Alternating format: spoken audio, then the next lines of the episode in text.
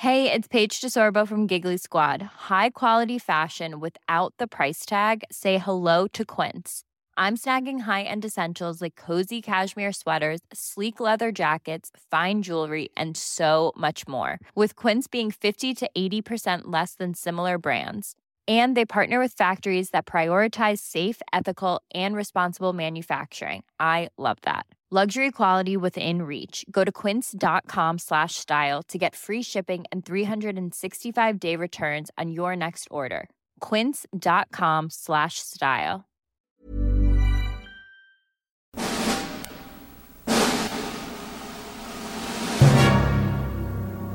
Bienvenidas y bienvenidos a un programa apocalíptico para sensibilidades más allá del rascahuele.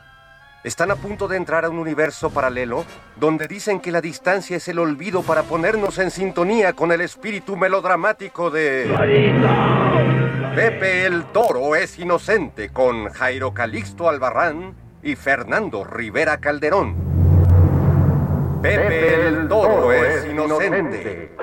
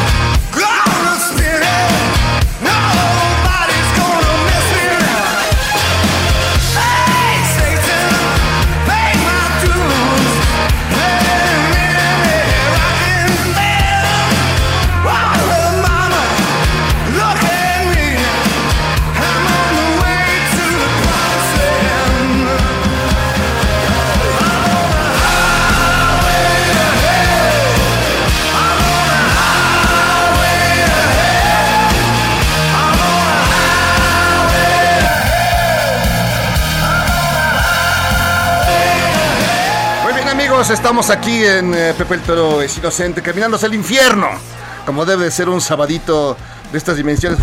Ah, perdón, maestro. Es que está aquí un maestro de maestro. Me dice, quita esa porquería de ahí, que es un plástico que cubre el, el micrófono. En efecto, estamos aquí en eh, Pepe el Toro es Inocente y eh, El Camino al Infierno, porque es una versión nueva, es una versión eh, con Bruce Springsteen. Y la- dando conciertos, ¿no? Da- pero este es la, está tocando Highway to Hell con Tom Morello, o sea que, Sí. o sea, una cosa muy extraña. Y por favor, Ami, está con nosotros, pues que hay muchas maneras de presentarte, Martín. Pues con mi nombre. Pues es Martín Ya. Hernández, pero esa voz, por favor, saluda a la, a la banda. ¿Qué tal, mi querido Jairo, Jairo Calixto? Hola a todos. Qué, qué placer estar a tres cuadras, literalmente, donde empecé a trabajar. Exacto. A tres cuadras, aquí Sí. en calle de Carrachi. Sí, aquí Además- estamos en la Torre Carrachi. Pero fíjate qué icónico porque estoy en, en la Torre Carrachi, ¿no? A tres cuadras de donde empecé cuando tenía 19 años y iba a cumplir 20. Y en la frecuencia que fue mi segunda casa, que fue después radioactivo. Claro. Demasiado. Es decir, todo, todo se. Qué karma, ¿no? Qué, qué look, qué, qué, qué extraño. Pues sí, este, este- este era Rox- eh, este- Roxette. Radioactivo. radioactivo, Radioactivo. y esta es La la, frecuencia- la frecuencia. A, a dos cuadras de donde era- WFM. ya que falta, no sé. Pues, no, pues me voy a quedar con la estación. Pues sí. La voy a comprar en este momento. Pues sí, amigos, está una leyenda de leyendas. Una, amigo Millennial, si tú no estás, eh, no te ubicas bien de quién estamos hablando, estamos hablando de los grandes personajes de la radio en México, en principio. ¿No? Hicieron con eh, este González Iñárritu y varias gente más. Sí. Uno de los grandes proyectos radiofónicos que ha habido en México, ¿no? Que es WFM. Lo siento, yo era más de Rock 101, mi querido Claro, maestro, claro, pero, claro. pero no se deja de reconocer el enorme trabajo en todos los sentidos, en todos los sentidos y las aportaciones de WFM a eso y tu voz, tu, tu quehacer en ese, en ese contexto fue increíble y fue impresionante. Pero después, como dicen, eh, te transformaste en algo como, como más Z, en otra cosa, pero más en, en un, en un, eh, creador de sonidos, en un, ¿cómo podemos llamarle? Catador de, de, de sonidos, en un creador de texturas sónicas y una cosa superior que te ha llevado a ganar, bueno, estar más bien nominado dos veces a los grandes premios Oscar. Sí, pues ahí fue donde nos conocimos, porque Jairo y Fer y varios colegas que tuvimos la oportunidad de trabajar juntos nos conocimos en el camino de producir cosas, ¿no? Yo, yo creo que originalmente siempre estuve mm, inclinado a hacer esto. No pensaba que tenía que ser radio, es decir, yo lo que quería era producir sonido y eso. En, en aquel entonces era más fácil hacer sonido para radio que hacer sonido para cine, porque pues, el cine tampoco est- estaba, digamos que el, el- el cine en términos de audio en el primer quinquenio de los 80 estaba bastante Sí, a nadie, le import- abandonado. a nadie le importaba. A nadie le importaba. Pues era, era, era- del el cine de, de, de guapachosas, De de ficheras. Sí. de, albures. Que es muy lindo, está está, bien, bien, yo, no, yo, está yo bien. lo respeto mucho. Sí. Y además, este, pues sí, nos pero formó. muy mal hecho. Sí, muy mal hecho y con un sonido. Y, y casi prácticamente, pues no hay una gran película de cine mexicano en materia de sonido, o no sé. Mm, No, hu- O tú, hubo, pues, hubo después de la, en- durante la guerra mundial, digamos, ¿no? En la época de oro del cine mexicano sí hubo un poco de eso, más cuidado, digamos. Sí. No, pero era una oportunidad también para hablarle a una generación y en este momento con bombo y platillo llega, lle- viene llegando don Fernando Rivera Calderón. Aquí va entrando, a- partiendo plaza, como debe ser.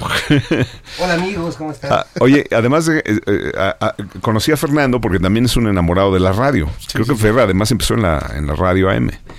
Y hoy fíjate que venía en el Uber y venía oyendo el, el del Uber, radio de amplitud modulada. No me digas. Sí, tiene una cosa muy, muy bonita, muy nostálgica, El, obviamente. el fonógrafo. Sí, sí, sí. Ra- Radio Felicidad. Tiene algo. la estación más triste. Ya rompiste el micro, Ya- ya hombre. ya, de los nervios. Eso, estás este, usurpando atribuciones. Aquí el que rompe los micrófonos Ah, ¿sí? soy yo.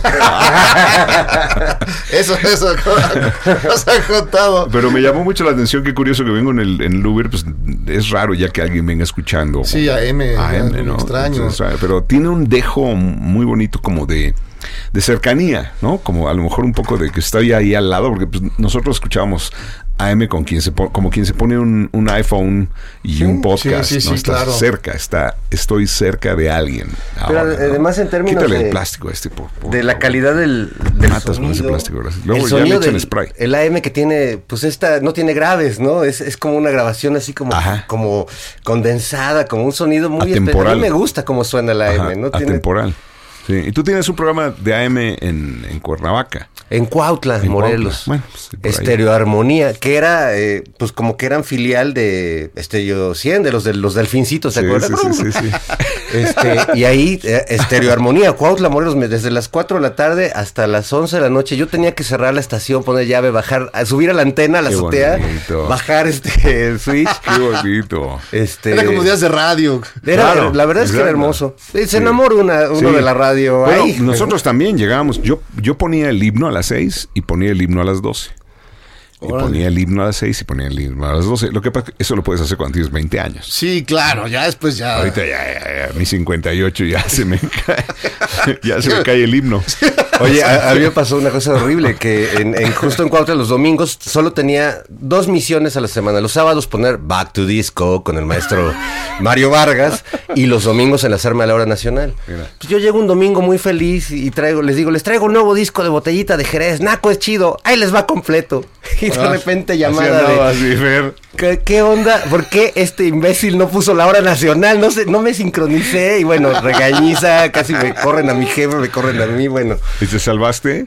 Sí, pero puse a botellita, que además fue heroico, ¿no? Oh, pues eso era la mejor hora nacional. Esa era una buena hora Era nacional. exacto. Con esa premisa nos juntamos Fer y. Jairo Calixto hace algunos años Uh. a reivindicar la hora nacional, ¿no? Qué, qué locura eso, ¿verdad? Sí, pero pues se quejaron todas las secretarías. Entonces Sí. ya. No, era, es que era increíble todo, cada semana era, era un drama, alguien se quejaba, era- pero desde mi punto de vista es el mejor momento de la, De la hora nacional. de la hora sí. nacional. Yo estoy de acuerdo. Con humor, con, Claro. el con toda la libertad.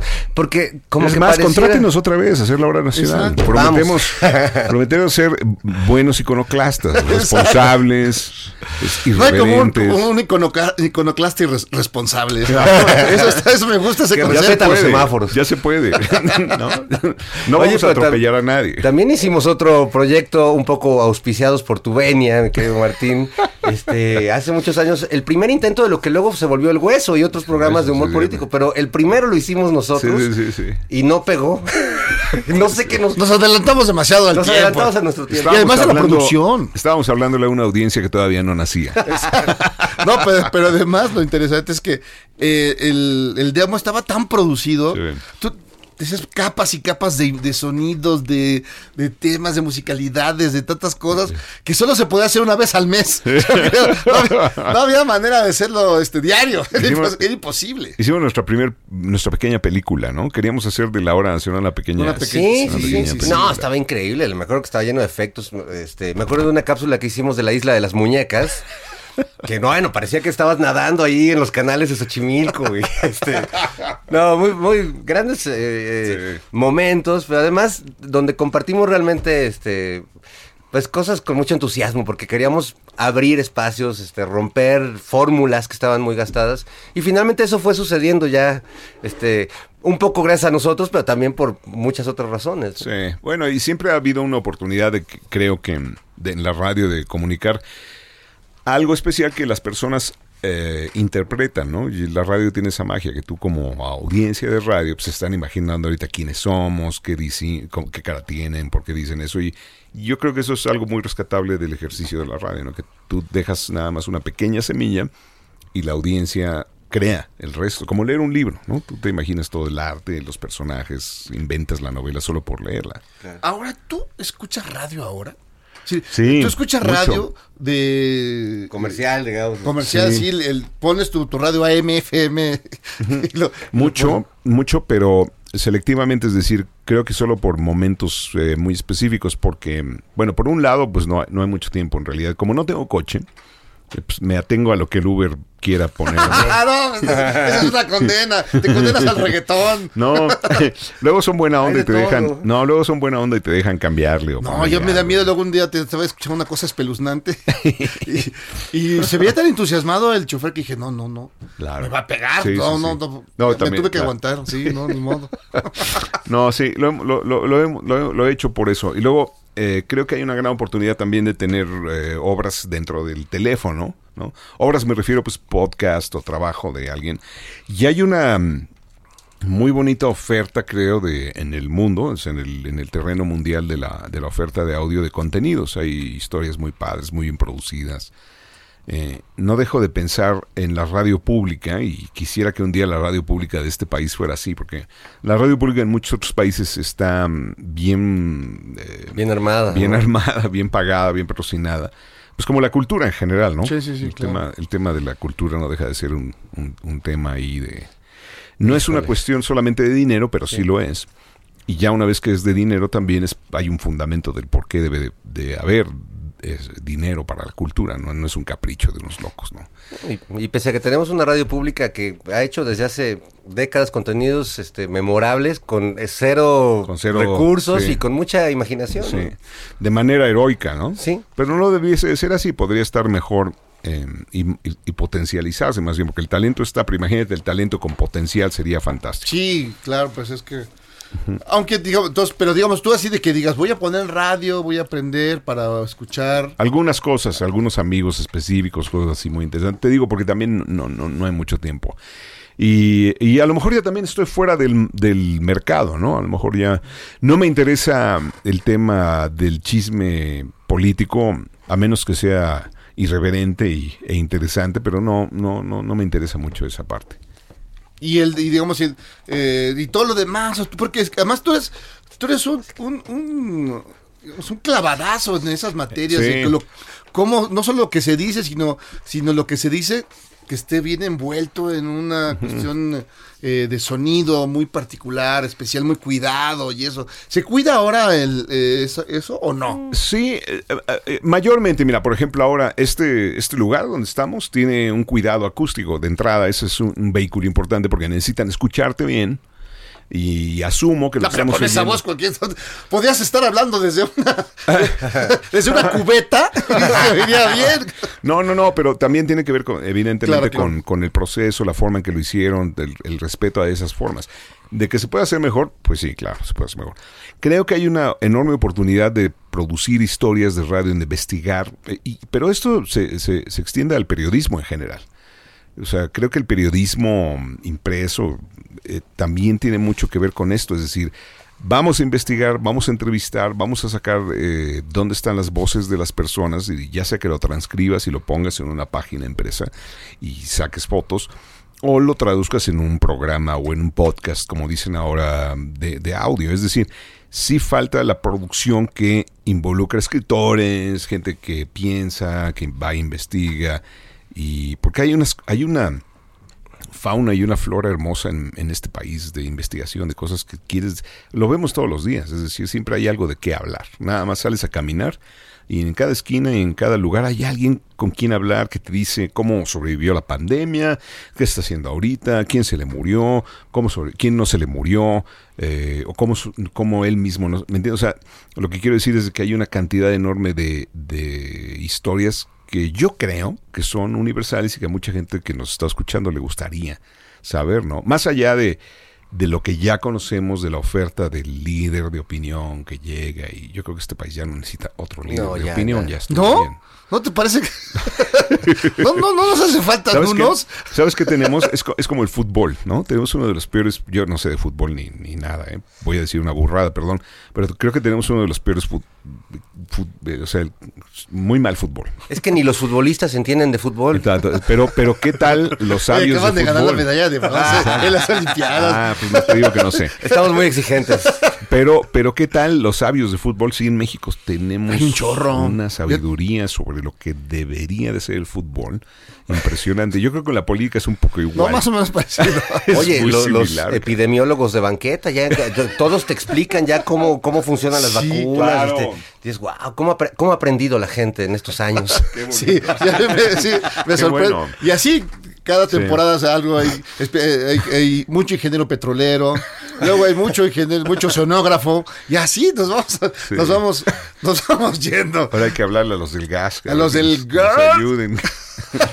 Oye, Martín, ¿y cómo has visto este fenómeno que ahora ya es más común? Tú lo iniciaste en algún momento de, me acuerdo en un programa que, que además yo colaboraba contigo, que ponías una camarita y tenías Ah, como sí. tu propia visión, pero no se te veía a ti. Ajá. Más bien veíamos lo que tú estabas viendo. Sí. Ahora se acostumbra mucho a la radio que se transmite. Y a veces siento que mata un poco el encanto de esa, de esa voz que te tienes que imaginar, Sí. que yo disfruté mucho en mis tiempos Ah. adolescentes de enamorarme de, de locutoras y luego desenamorarte, ¿no? este, Rápidamente. pues, pero justo en el momento en el que ya conocías a las... a- y decías, no se parece a la que yo me imaginaba. o no. No, pues ¿Cómo- estás hablando, ves? Estás hablando de la historia de mi vida. Un romántico de la radio. ¿Por qué crees que apunté la cámara para el otro lado? Exacto. No, no, no. Hay- uno hay que dedicarse a lo que uno tiene que dedicarse, no a otra cosa. Pero no, eh, eh, era, era una mm, implicación para hacer ese programa de radio en aquel entonces y ellos creían que ponerlo en una plataforma visual era un plus, pero yo Eran los inicios de, de, Sí, es- de eso que ahora se volvió idea. ya lo común. Sí, yo prefiero que no. Yo, yo, yo creo que lo bonito, y es solo mi opinión, de la radio es que la radio es radio, ¿no? Y la tele es tele. Claro. ¿no? Y, y los modelos son modelos. Y las telenovelas son las telenovelas. Exacto. Claro. Filósofo, filosofía de Güemes. Oye, ¿y en qué momento descubriste tu pasión por el sonido? ¿En qué momento? Y luego, ¿cómo pensaste luego? Imagina, por ejemplo, es- las escenas en eh, Amores Perros, el choque, que es así, eh, como uno de los grandes ejemplos de de cómo cambió el, el uso del el manejo del sonido en, en- en el cine, en, en- los medios de comunicación. En Revenant, de, de Sí. este, No, bueno, este de ambiente del bosque. No, la, nie- la nieve, la nieve, vas pisando la nieve o, o te, metes adentro de un caballo. ¿Cuántas nieves de limón compraste para hacer ese efecto? Yo creo que mm, no lo... des- o sea, somos afortunados, y hablo de todos los, seres humanos, creo que somos afortunados y descubrimos a tiempo que, que somos, mm, y ustedes, por ejemplo, son un gran ejemplo de eso. Ustedes son escritores, son analistas, son personas que se lo toman en serio, pero no se lo toman muy en serio, pero se lo toman en serio. Y, y- pero yo creo que eso es algo que descubrieron. Yo no, yo no creo que ninguna escuela les vendió el cuento chino de que ustedes iban a estudiar para lo que son ahorita, ¿me entiendes? No, nos hubieran Necesitas- corrido desde hubieran antes. corrido. A mí me vendieron que iba a ser un fracasado el resto de mi vida. Y, bueno, no sé si he, he cumplido las expectativas de mis maestros. Oye, eh, Alejandro González, el director que estudiaba conmigo en la universidad en la Ibero y, y- y yo reprobamos radio. Órale. Y nos corrieron de la escuela. No, bueno. no la dejamos. Pero eh, este era chistoso porque yo no quería trabajar en radio. O sea, yo no pensaba trabajar en radio en ese entonces. Teníamos 19 años y yo pensaba que no, no sabía. A los 19 años no necesariamente ne- debes saber qué, qué quieres hacer. Y reprobamos radio porque era, pues no sé, porque reprobamos radio y ya punto. Creo que el, el maestro que nos, que nos daba radio todo el tiempo decía a todo tren o alguna cosa así y nosotros pusimos una producción era a todo tren. No entendió el chiste, no entendió. Bueno, la cosa es que reprobamos radio. Y luego eh, dejamos la universidad porque justamente un amigo, un vecino, nos dijo que iba a haber una estación de radio aquí cerca. Eh, y entramos a trabajar a la radio, pues por accidente en realidad. Pero pues, ya W en ese en tiempo. W, Ajá. sí, cuando empezaba la, la magia digital, ¿no? Todo el Magia- tema de magia la, digital. Del, del, del audio digital que pues, hoy se ha transmutado en esta horre- horrenda MP3 que Sí, ya, otro ya. día platicaré de eso. Pero bueno, la cuestión está en que eh, entramos por ahí por accidente, porque en realidad lo que a nosotros nos gustaba siempre fue, como muchos creo, ustedes, a todo mundo, el cine, ¿no? El cine es muy bonito, es un arte muy completo, una expresión universal. Y, y nada, con esa premisa que es muy burda, pero muy vasta, es, ¿te gusta el cine? Sí. ¿Hay música en el cine? Sí. Y, por ejemplo, un año antes un- dos años antes que entráramos a trabajar en la radio, que fue en el 85, salía en la cineteca. Acuérdense que vengo, venimos de un mundo donde el, el, eh, tenías que esperarte un año a que vieras un film que vale la pena. Tienes La que muestra. La muestra, sí, sí, ¿no? sí, la muestra Y tienes que esperarte un mes a que haya revistas en Sanborns y tienes que esperarte a que saquen Sí, una película. O sea, todo era muy lento. estamos en otro planeta, Sí, ¿no? no. Pero elegía uno mejor, porque ahora hay tanto que, que- que va agarrando uno lo que, lo que puede. También, también es cierto, es cierto, pero esa es eh, la curva de aprendizaje, ya llegaremos al, al- a esa parte. Pero bueno, la cuestión es que en ese mundo veníamos y en la maestra del 84 estaba el último film de Nagisa Oshima, que se llama Furio o Merry Christmas Mr. Lawrence, que es una producción, coproducción japonesa e inglesa y el director Nagisa Oshima había hecho El Imperio de los Sentidos que la prohibieron en Japón, que es una joya. Aquí la pasaban en el cine Teresa. Sí, es claro, pues es que la prohibieron. En Sí, cines de arte. Cines de arte. claro, claro. Sí, sí, sí. Oye, hace poco la volví a ver en una plataforma y ya se me había olvidado que es tan fuerte el film. No, pues la chava se lleva de Itacate ahí el... Sí, todo, Todo. completito. este, ¿Hacemos una pausa? Sí, ¿O no, ya no, se- pa- pa- quedan dos minutos, dos minutillos. Ah, ya. Bueno, entonces la cuestión está en que eh, el compositor es el actor también de esa película, que es Ryuichi Sakamoto. El director invita a Ryuichi a ser actor, ¿no?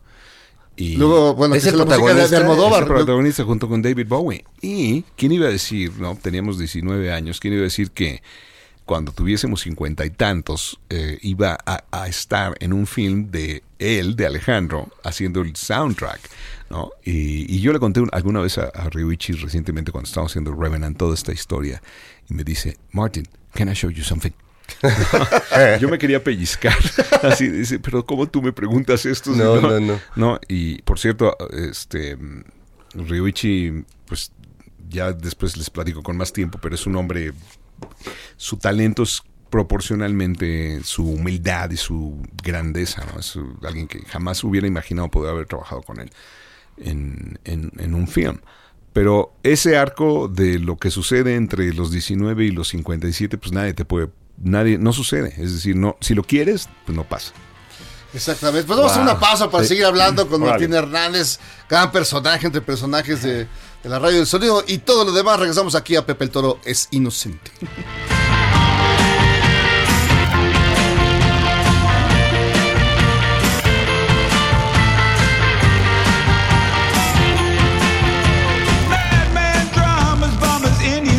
Summer with the teenage diplomat.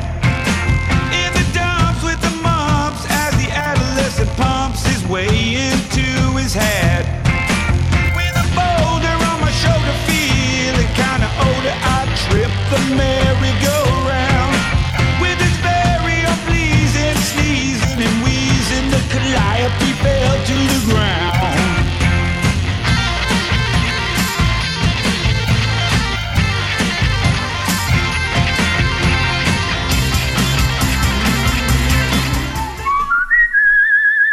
Pepe el Toro es inocente, un programa que nunca procrastina a pesar de lo que dicen.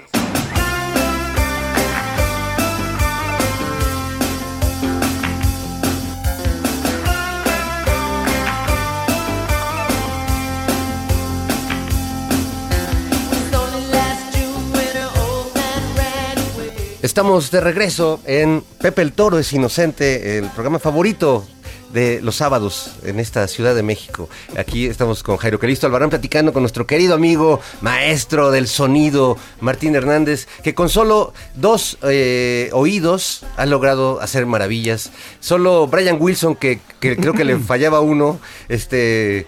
eh, ¿Cómo, cómo eh, a veces esas proezas o esos talentos surgen de las carencias, no? Sí. Este, eh, pensaba justo en Brian Wilson y su Pet Sounds, que con, con un oído hizo un- una maravilla en mono.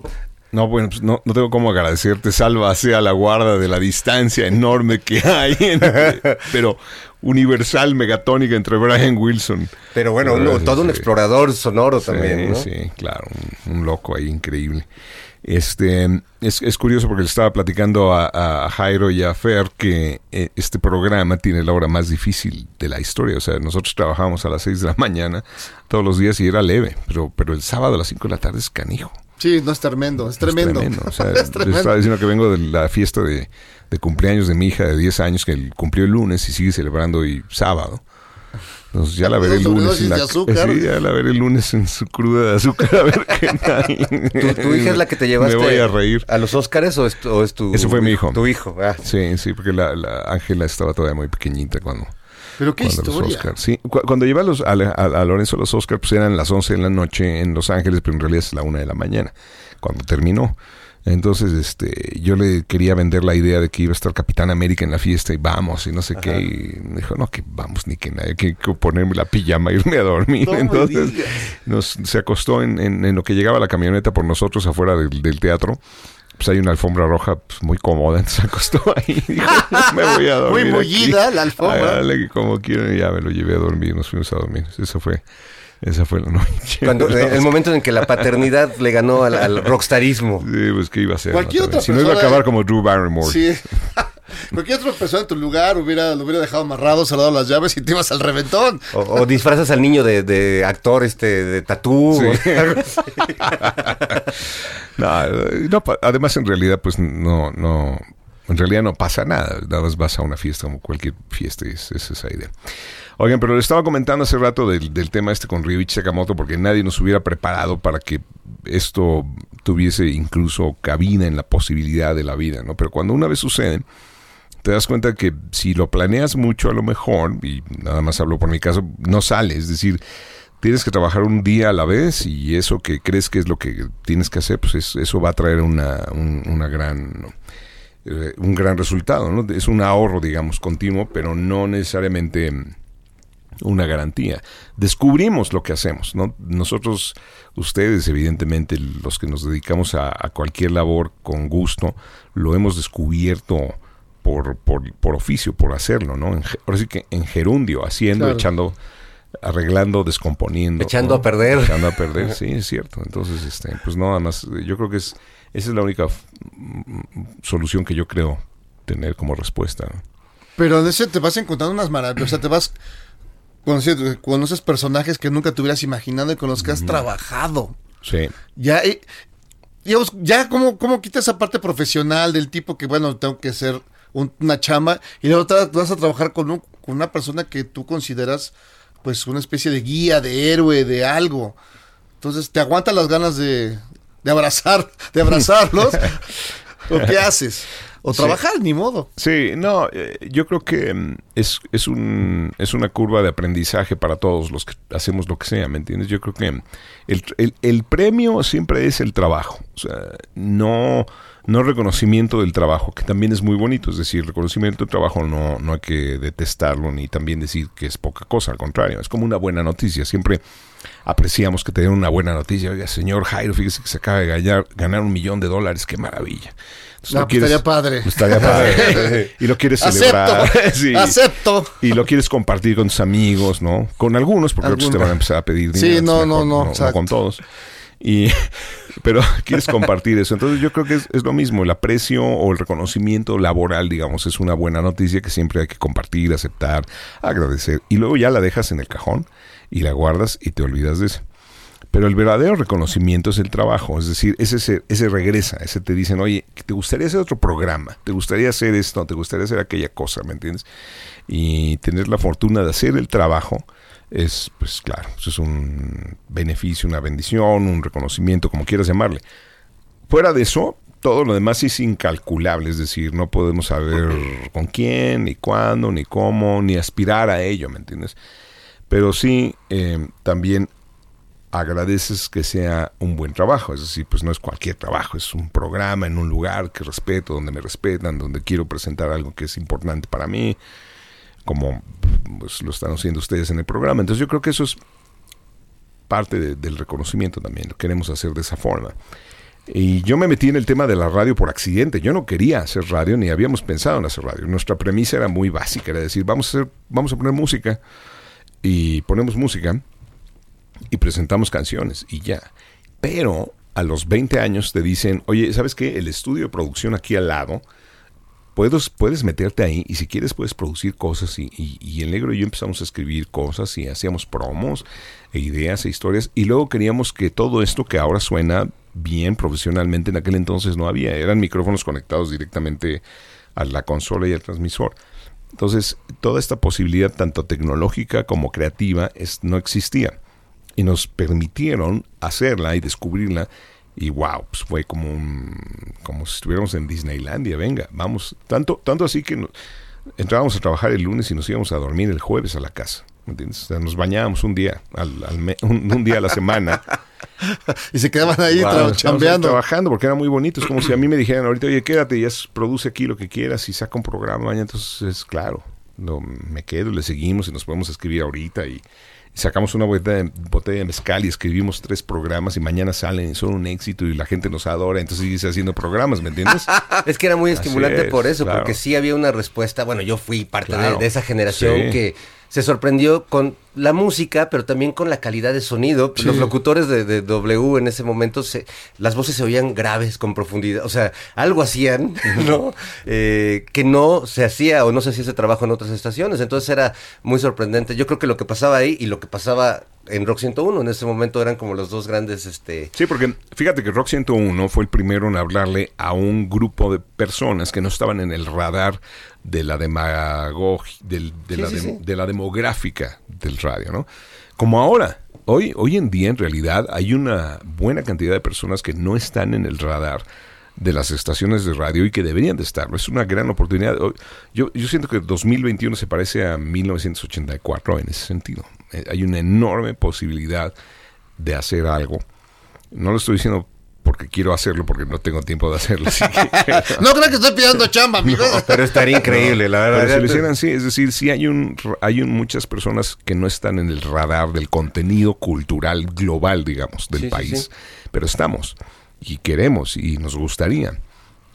Entonces, este, bueno, pues eso hicimos nada más, éramos universitarios, los primeros que hicieron eso, hablarle a los universitarios y a esa cultura, que en aquel entonces era el college radio en el mundo, pues es- esa primera generación fuimos nosotros, que veníamos de esa universidad. Pues Luis Gerardo Salas y toda la gente que hizo ese Rock 101 estaba en la misma universidad donde salimos nosotros.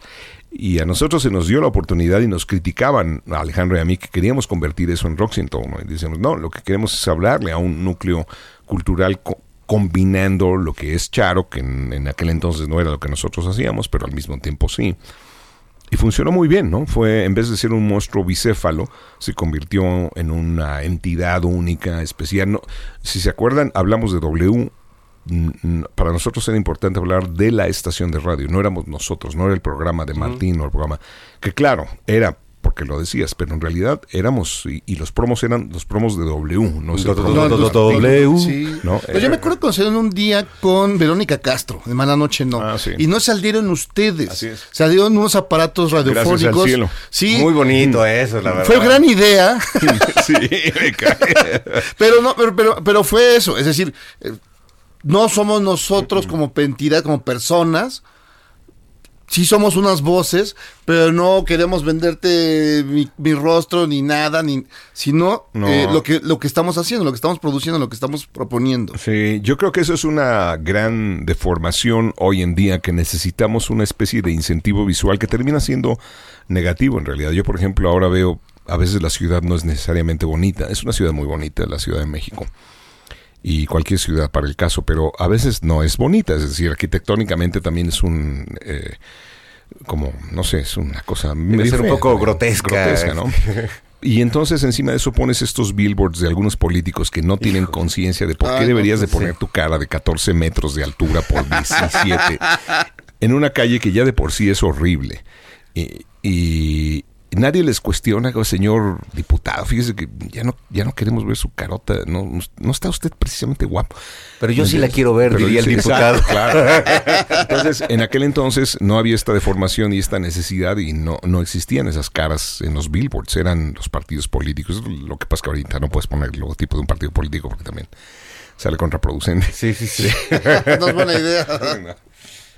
Híjole. Oye, algo, bueno, ese momento de la radio yo creo que está tatuado en la memoria de todos. Eh, yo, quisiera volver al mundo del cine porque siento, como decías hace rato, que el, trayecto, el trabajo en sí es, es, es lo estimulante, más allá del reconocimiento, pero el, el camino.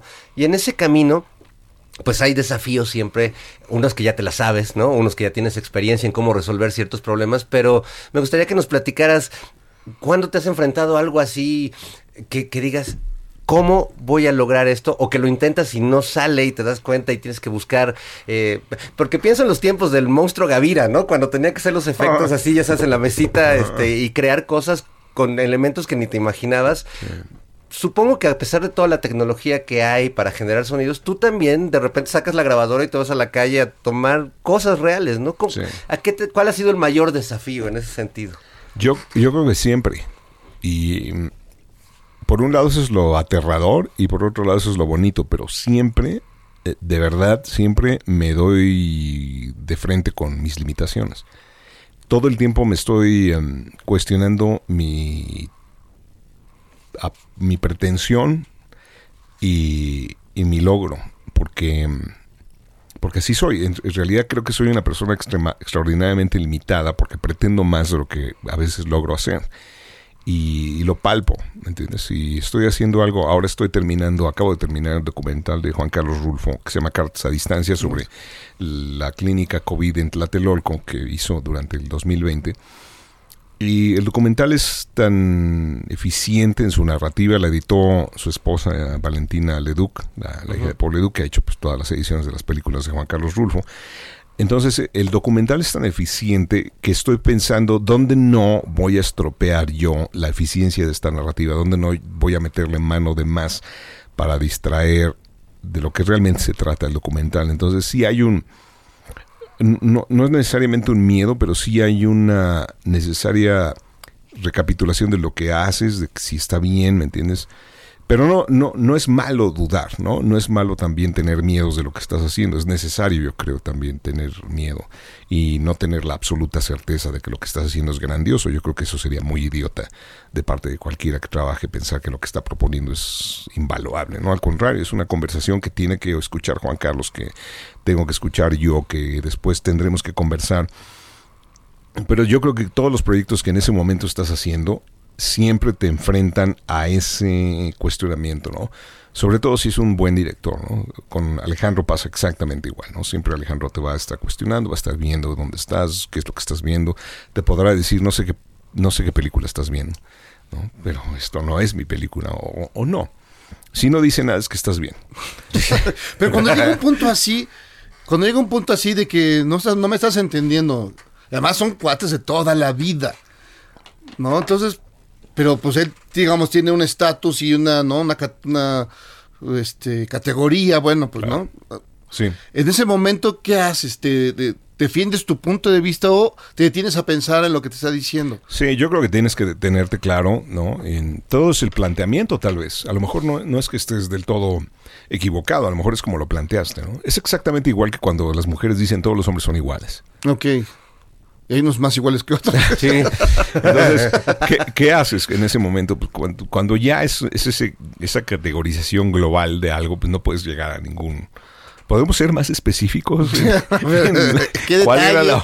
la- cuál- cualquier detalle específico me ayudaría mucho si me dijeras a qué te refieres cuando, cuando dicen nunca y siempre y todos. ¿Qué tan siempre, siempre? ¿Qué Sí, tan exacto. nunca es nunca? Ya, ya, eh, oye, es que yo estaba hablando de, de- de- Solo dije. Me preguntaste si se te veía bien el vestido. Y yo claro, claro. dije. No, pero ahí sí. idiota, Sí, mi amor, se te ve muy bien. O, Bueno, se te han visto otros mejores. No, no, no. No, eso Ya, sí, Fail, mal, respuesta mal, mortal. mal. Fatality. Fatal. Entonces yo creo que el planteamiento es muy importante. ¿Cómo, cómo lo estás presentando? ¿Qué estás diciendo? Y luego también, este, pues sí, claro, eh, los directores normalmente saben, no cómo, pero sí saben a dónde. Y el cómo, llegar a ese a dónde, es nuestra labor, ¿no? De todos los, los que colaboramos, la, creación cinematográfica es un arte de colaboración, todos estamos colaborando en distintas áreas, de distintas formas. Y todos tenemos que leer eso, ¿no? ¿Cómo? Como la luz, como la edición, como el sonido, como todo, como la actuación, desde luego. Eh, ¿A dónde? Ya, eso ya está, eso está claro por múltiples razones, pero el cómo no. Eh, ahora, ese cómo no siempre tiene una respuesta, a lo mejor pues, es de una manera y luego evoluciona y es un bicho que se mueve, no, no hay una certeza, es cambia y, y qué bueno, así es. Pero no es fácil. No, claro. ¿Y algún algo que tú admires una, un sonido de una película? Sí, Que tú admires, pero digas la que te da, te ha conmovido últimamente o, o la que más llevas. Yo creo que siempre me llamó mucho el sonido de- en general, ¿no? Evidentemente del cine, pero el sonido per se me llama mucho la atención. Por ejemplo, me gusta mucho el sonido de este cuarto, que es muy amortiguado. Entonces estás hablando y ¡bup! se calla, ¿no? Y escucho la respiración de Fer. ¿No? Sí, sí. Sí, o sea, el sonido siempre me ha llamado la atención y si esto fuera un día de tensión, por ejemplo, si aquí hubiera algún tipo de tensión, esta sería una ex- extraordinaria manera de representarlo, por ejemplo, ¿no? Claro, Claro, claro. porque está, el silencio siempre ofrece esa oportunidad de decir, aguas, cuidado, algo va a pasar, ¿no? Pero mm, la combinación del silencio con otra cosa es lo que hace la dinámica del audio. Eso es lo más bonito. En la música es exactamente igual, ¿no? Las pausas, los cambios, los... Y mm, en eso, pues el cine tiene infinidad de ejemplos. Tarkovsky es el maestro de, de, es- de esos son, de ese tipo de sonido, ¿no? de ese manejo del sonido.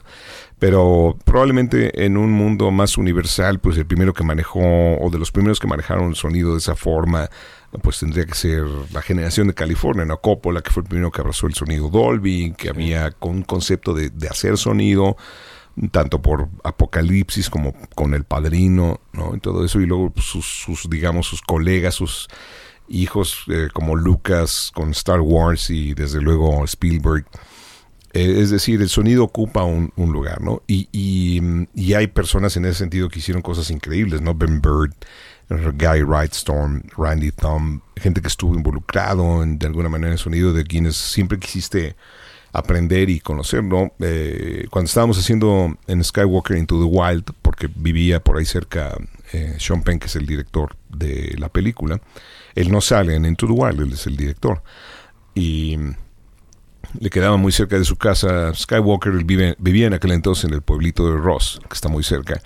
Eh, editamos la película en Skywalker y yo sabía de Randy y de Gary. Gary Wrightstorm ya no trabaja en Skywalker, eh, estaba trabajando ahora en, en Pixar, que está muy cerca, está en, en Oakland, como a una hora de, de Skywalker. Y, y un día estaba yo editando y tocaron a la puerta de mi cuarto de edición, así como aquí, silencioso, y estaba yo editando una escena. May I? y entra Guy Wrightstorm con dos copas de vino. No, bueno. Y este, y- y- no, perdón, Randy Tom. Y yo me quedé pasmado. Digo, claro, pásale. Entonces ya se presentó y estaba haciendo otra película. Y es, es el director de sonido de Skywalker en aquel entonces. Y, y bueno, pues Randy ha hecho infinidad de piezas extraordinarias, desde Cry Wolf hasta pues, Finding Nemo y no sé, la de Ratatouille, o sea, de infinidad de cosas, ¿no? Revenant, ¿no? Compartió la supervisión de sonido conmigo porque no hubiéramos podido terminar todo ese monstruo de trabajo solos. Y en el Inter conocí por él a Gary Wrightstorm y fuimos a su casa, a su casa, perdón, a su, bueno, sí, su, su casa, su trabajo ahí en Skywalker, en, perdón, en Pixar, y nos atendió todo un día. Digo nos porque iba yo con mi hijo y nos paseó, nos enseñó, todo platicamos. Él hizo Saving Private Ryan, o sea, es un cuate que... incre- un tipo lindísimo. Ah, que esa película es increíble el Esa sonido. película es increíble, No, eso, sí. Cada bala la escuchas cuando entra al agua, Sí, sí, cuando sí. pega entre los cuerpos, cuando todo. Sí. Pero, por ejemplo, qué chistoso que alguien con esa puntualidad sonora que tú bien anotas, Jairo, eh, no pudo llevarse muy bien con Paul Thomas Anderson, que también tiene sonido increíble en sus sí, películas. claro, Eh, fueron antagonistas como, como crea- creativamente no le entendía. ¿En cuál trabajaron juntos? En Punch Drunk Love y en la de Adam Sandler. Ajá, Y decía, este cuate quiere volver a hacer todo y no es así. No, no entendió cuál es, claro, la narrativa y la dinámica de, de Paul Thomas Del Anderson director, ¿no? en pues, esa película. Bueno, pues es- eso no quiere decir que sea malo, Guy Wrightstorm Sí, no, no, no. por, por de ninguna forma, nada más que pues no se entendieron, no era la forma, ¿no? Y bueno, esto se lo estaba contando porque no hay una manera de llegar a un lugar, ¿me entiendes? No hay, y eso es lo bonito también por una, por un lado, no hay una, hay una certeza de que No hay aunque- mapa. aunque tú seas muy fregón, según diga quien sea, pues no sé, a lo mejor te enfrentas a un proyecto y un director que es otra cosa. Yo creo que son naturalezas distintas y esa es la hermosura del arte, ¿no? El arte es, es eh, como los individuos, ¿no? Totalmente distintos según quien lo haga y como las huellas digitales. Un, no hay una manera de hacer, no es la manera correcta o la incorrecta, ¿no? Es la manera que le pertenece o no le pertenece a, a eso. Wow. Oye, pues eh, antes de que se nos acabe este programa de hoy, porque la verdad se nos, ha, ¿Cuánto i- dura? se nos ha ido hora. este, como, como, como el café que te estás tomando. Sí, caray. Oye, cuéntanos de lo que estás haciendo. ¿Le pusieron algo al café? Haciendo ahora. Echamos ahí. Lo de ya. siempre, Ya. damos, este, opiáceos. Para equilibrar, ¿no? Para La- equilibrar. La cafeína. Este, cuéntanos de lo que, que- que andas haciendo ahora. Este, me, me platicaba Jairo de este, pues de este proyecto en el que estás involucrado. Ah, sí, en sí, esos sí. estudios. Cuéntanos un poquito. Sí, fíjate que hace tres años me decía Epigmenio Ibarra, a quien no tenía el gusto de conocer en persona, pero habíamos cruzado, digamos, de alguna manera eh, algún tipo de contacto, y por su, por su hermano, por Piti Paul, que es director, me dijo, oye, creo que Epi quiere hacer algo con el sonido, pero está, um, no sabe cómo, ¿no? Entonces Epi me, me con- me contactó, lo, lo fui a ver. Y me dice, mira Martín, estamos tratando de arreglar, o estoy tratando siempre de arreglar, la, mejorar lo que hacemos, los guiones, las historias, los actores, la edición, la corrección de color. O sea, todo nos, sale, nos ha ido y eh, nos va un poco mejor cada vez que hacemos algo. Pero el audio nunca le damos. O sea, todo lo que hacemos suena mal todavía. Entonces, me cuesta mucho trabajo eso. Y fui a ver cómo lo hacían. Dije, pues no, no, no lo sé, pero voy y veo. Lo, lo- no- vi lo que había y como ahora dicen, había una enorme oportunidad. Un nicho de Un nicho de oportunidad. un oportunidad. enorme nicho de oportunidad. Que Tradúzcase a, estaba todo mal. Entonces, lo, le propuse algo sabiendo con certeza que me iba a decir, sabes que Martín, muchas gracias, en este momento no estamos en posesión ni hacer esto, ni tenemos el tiempo. Ni nada. No, al contrario. Se lo abrazó, dijo, órale, ¿puedes empezar mañana? Sí. Pero está seguro porque vamos a tener que hacer esto y encontrar gente. Lo más difícil es encontrar gente. O sea, lo más difícil es el talento y hacer la escuela de buscarlos, de prepararlos, de la Formarlos. curva de aprendizaje, de, de formarlos. Eso es lo más canijo de cualquier industria, ¿no? Pero eso es la industria finalmente, no comprar los trastes. Y ya, y tres años después, estamos aquí con 27 personas en, la- en el área de audio, eh, con gente muy contenta de clientes que están haciendo cosas ahí, y el lugar está abierto para la industria cinematográfica nacional, es decir, cualquiera obviamente debe de llegar y buscar ahí un cobijo, digamos, por lo menos en esta área de postproducción, tanto de imagen como, como de audio. Entonces, pues yo la verdad no pensaba que esto iba a suceder, ni lo planeé, porque yo, yo quería quedarme en México y ya trabajar aquí, no, no andar del tingo al tango. Eh, afortunadamente así es y ahí están. Son eh, las salas Dolby Atmos, digamos que es nada más el cascarón, el final, digamos, pero no es el propósito, es el trabajo que hay detrás de encontrar las personas, de hacer Claro. la voluntad, todo eso es lo que en- y, y en eso estamos ahora. Ah, qué maravilla. Pues, Sí. Para llevar a hacer nuestros ruidos, Sí. queremos hacer ruidos inciden- incidentales, ¿no? cochineros. Programas de radio. Sí. pueden hacer programas de radio. Ah, Mira, ahí Sí. hay, hay que hacer una buena. Ya lo estamos. Nos vamos. Martín Hernández, qué gusto Fer, platicar gracias. contigo, caray. Gracias, Qué Jaime. maravilla, qué maravilla Gracias que estuviste por acá y ojalá otro día sigamos platicando. Sí, o Muchas- producimos algo. O igual podemos algo. producir algo. Estaría genial. Sería padre. La vamos a hacer la hora nacional otra vez. Yo creo que ahora sí va a pegar. Ahora sí. Ay, que ahora sí. Gracias, amigos. Este fue Pepe el Toro, es inocente. Adiós. Chao.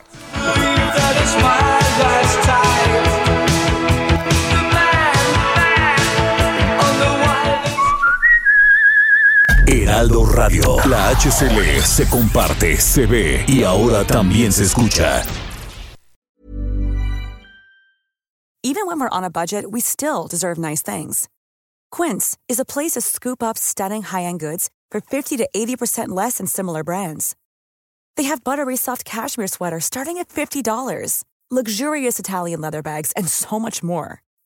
Plus, Quince only works with factories that use safe, ethical, and responsible manufacturing.